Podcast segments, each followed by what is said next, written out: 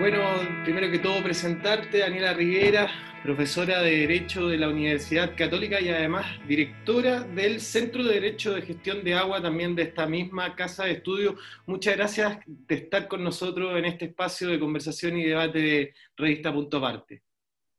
Gracias a ustedes, Sebastián, por la invitación. Un gusto. Profesora, lo primero, para entrar en materia de, lleno, ¿cuáles son los derechos que actualmente tenemos como ciudadanos comunes y corrientes sobre el agua? Mira, yo creo que para entrar en esa definición hay que traer a colación un, un tema, una materia que está siendo bastante conversada, discutida en el último tiempo, particularmente en el marco del proceso constitucional que estamos viviendo, aunque ya venía hablándose desde esto hace, con anterioridad al inicio de este proceso. Eh, y es el denominado eh, derecho humano al agua. ¿Y qué significa este derecho humano al agua? Que si bien no está reconocido de manera explícita ni en la constitución vigente en nuestro país, ni tampoco en ninguna de las normativas inferiores, ya sea eh, ley, reglamento, etcétera, de una manera expresa en Chile, sí existen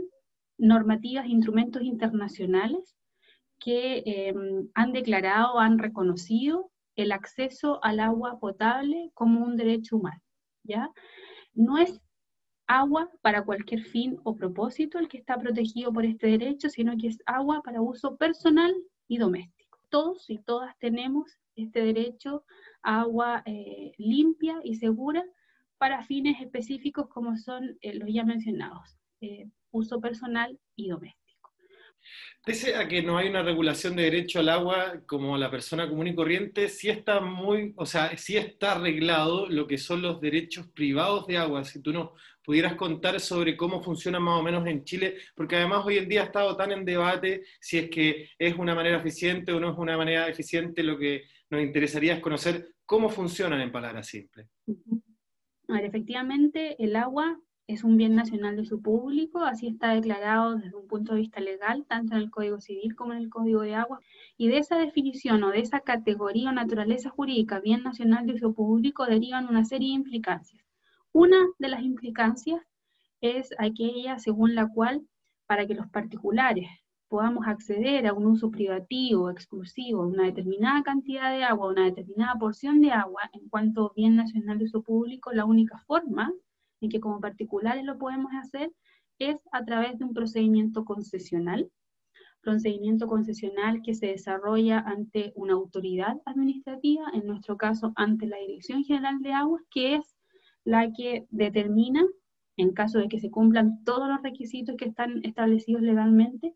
em, el otorgamiento de un derecho de aprovechamiento de aguas a favor de un particular. Otra característica que nosotros podríamos mencionar eh, de aquellas que derivan del régimen vigente es que los derechos de aprovechamiento de aguas em, no tienen una duración temporal, ¿ya? sino que se otorgan por toda la vida del titular y, y además, y si llega a fallecer el titular, el derecho de aprovechamiento de aguas es transmisible a sus herederos, porque se aplican a este respecto para fines de transferencia y transmisión las reglas eh, propias del Código Civil en esta materia, en que por lo tanto hay transferencia y hay transmisión de acuerdo a esas mismas prescripciones. Entonces, eh, se pueden transmitir por sucesión por causa de muerte. Estos derechos de aprovechamiento de aguas además no están en nuestro régimen hoy día vigente em, sujetos a la obligación de uso efectivo del agua. ¿Ya? Por lo tanto, el titular podrá decidir libremente si usa o no usa las aguas asociadas a su derecho de aprovechamiento. Ahora bien, si no usa esas aguas, hay una especie o hay una figura contemplada en la legislación que es la denominada patente por no uso de aguas, que es un tributo entonces que eh, se va a hacer efectivo respecto a aquel derecho de aprovechamiento de aguas o aquella parte no utilizada de las aguas asociadas a un derecho de aprovechamiento de aguas. ¿ya? Pero no significa que si el titular no usa las aguas, pierde ese derecho de aprovechamiento de aguas, sino que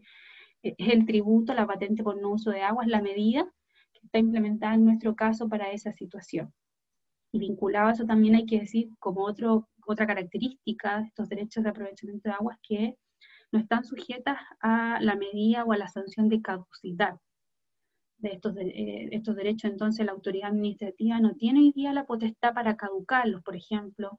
si no se usan las aguas o si no se construyen las obras hidráulicas necesarias para aprovechar el, recurso. Y además agrego las que son libremente transferibles.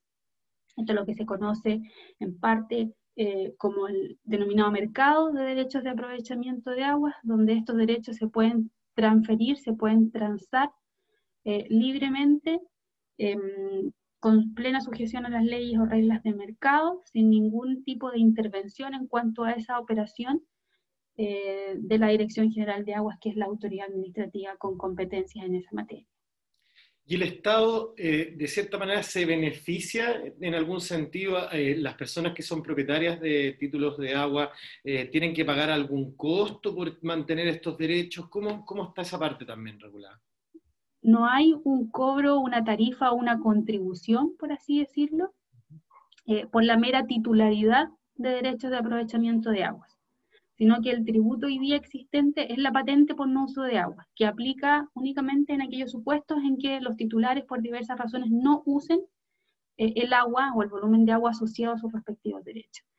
Eh, pero si las aguas son usadas, no hay un tributo, no hay un cobro, no hay un canon, como se llama en otras legislaciones, que se aplique por el solo hecho o por el mero hecho de ser titular del derecho a aprovechamiento de agua. Y en términos de regulación de las personas que tienen los títulos de agua, eh, eh, tengo entendido que el Estado al final lo que hace es delegar la función de administrar las aguas a, los mismos propietarios, por así decirlo. ¿Nos puedes contar cómo está, de cierta manera, diseñado eh, ese tema? Sí, yo creo que,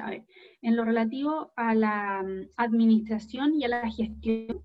de las aguas hay que hacer una distinción que me parece que es bien importante para entender bien cómo funciona el modelo. La administración propiamente tal, aquella que llamamos administración centralizada de las aguas, corresponde a un órgano administrativo, que forma parte de la administración del Estado, que es la Dirección General de Aguas, dependiente del Ministerio de Obras Públicas. Esta Dirección General de Aguas tiene una serie importantísima de potestades, de funciones, de atribuciones que cumplir en la materia. Por otro lado, tenemos que revisar cómo se gestionan las aguas día a día, cómo se distribuyen o reparten las aguas a quienes son titulares de derechos de aprovechamiento de agua. Y en esa tarea, en esa función o en esa labor de distribución, de reparto del agua, ya la Dirección General de Aguas no tiene potestades, sino que son otros órganos denominados organizaciones de usuarios de aguas, que son entes colectivos y privados, formados por todos quienes son titulares de derechos de aprovechamiento de agua en una fuente determinada, fuente natural o en torno a una obra artificial común. Y son esas organizaciones de usuarios que son juntas de vigilancia, asociaciones de canalistas, comunidades de agua, las que tienen entonces la función encargada por ley de repartir o de, de distribuir el agua o el volumen que le corresponde a cada uno de los titulares de derechos de aprovechamiento de agua. Entonces, junto a otras tareas que, que, evidentemente cumplen, pero esa yo diría que es como la más importante, la más definitoria, y en que se comentaba, no tiene intervención la Dirección General de Aguas, salvo eh, hipótesis muy excepcionales que se dan en casos de, de, sequía o de ciertas faltas o abusos graves en lo relativo al manejo financiero de la organización o, al, o, o, a cómo se distribuyen las aguas, pero son hipótesis muy excepcionales en que la Dirección General de Aguas puede intervenir Hoy día estamos viviendo una mega sequía. ¿Se hace necesario eh, de alguna manera quizás generar un nuevo modelo? A ver, yo creo que eh, el tema de la sequía eh, es una cápite, es una materia que hay que tratar con mucha, mucha profundidad y, y que hay que revisar, yo creo, con bastante atención el régimen jurídico hoy día vigente, hoy día existente en materia de sequía, que es muy pobre, que es muy, muy escueto y que tiene un enfoque netamente reactivo. Es decir, la sequía hoy día en Chile desde el punto de vista jurídico está contemplada como una situación excepcional, como una emergencia a la que hay que responder con determinados mecanismos em, que son comunes al tratamiento de las emergencias, es decir, respuestas rápidas, que no necesariamente atacan el fondo del asunto, sino que tienen por objeto más bien minimizar los efectos perjudiciales de la situación, pero no hacerse cargo de una realidad más bien estructural de nuestro país. Nuestro país eh, ya tiene esta, esta condición de sequía em, como una cuestión más bien permanente. Quizás en algunos periodos se hace más intensa, más aguda, pero nosotros no somos un país que, que al menos en, en, regiones específicas tenga gran abundancia de recursos hídricos. No los que están en fuentes naturales, sino que la condición de sequía ya forma parte de nuestra realidad, de nuestra situación país, pero por otro lado, desde el punto de vista jurídico se lo sigue tratando como una emergencia, como una cuestión excepcional que pasa cada cierto tiempo y que hay que enfrentar con medidas que son más bien de urgencia, de emergencia y, que no van a, que no tienen un foco más bien adaptativo, que es lo que se requiere para este tipo de cuestión. Eh, por lo tanto, yo creo que ahí, en ese sentido particular de la sequía, eh, nuestro modelo jurídico sí requiere revisiones, sí requiere ajustes, pues las respuestas que hoy día estamos dando para esta situación están, son, reactivas, estamos gestionando emergencias, urgencias, cuando ya la verdad es que ese tipo de, respuestas no, no, están siendo adecuadas para hacer frente a una cuestión que es más bien estructural en nuestro país y que requiere otro tipo de enfoques. Por lo tanto, desde esa perspectiva, yo creo que sí, evidentemente hay que efectuar una revisión y un ajuste de las normas jurídicas. Y te quería preguntar sobre cómo está diseñada la regulación en caso de las mineras con respecto al agua. A ver, el Código de Aguas, la regulación sectorial del agua, no hace distinciones en cuanto al uso o actividad productiva que está utilizando las aguas. Es decir, son las mismas reglas generales que rigen para el uso del agua por parte de los prestadores sanitarios, por ejemplo, por parte de la agricultura, de la industria, de la minería, etc. ¿Ya? Por lo tanto, este es como un punto de partida inicial. Por lo tanto, todas las reglas que existen a nivel de legislación de aguas, de código de aguas, rigen sin excepciones para todos los distintos tipos de usuarios. Ahora, existe sí una, una prescripción o una disposición especial eh, concebida respecto a los concesionarios mineros, que es, pero es una disposición bastante antigua que está presente desde los primeros códigos de agua, incluso desde los primeros códigos de minería, y que tiene por objeto reconocer un derecho de aprovechamiento de aguas por el solo Ministerio de la Ley a los concesionarios mineros respecto a aquellas aguas que se hallaren en el ejercicio de la actividad minera, que fueren necesarias para el ejercicio de la actividad minera, y mientras entonces se mantenga el ejercicio de esa faena. En esos supuestos, la legislación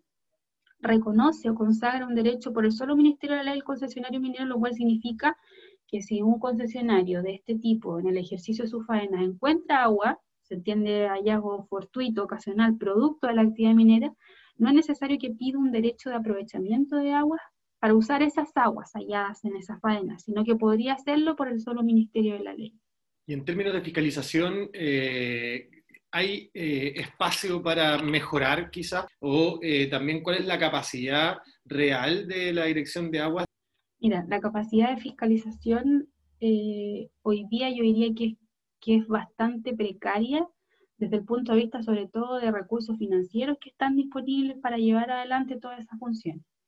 La Dirección General de Aguas, a partir de una modificación legal que se hizo al Código de Aguas en el año 2018, dio potenciada fuertemente sus potestades de fiscalización y de sanción.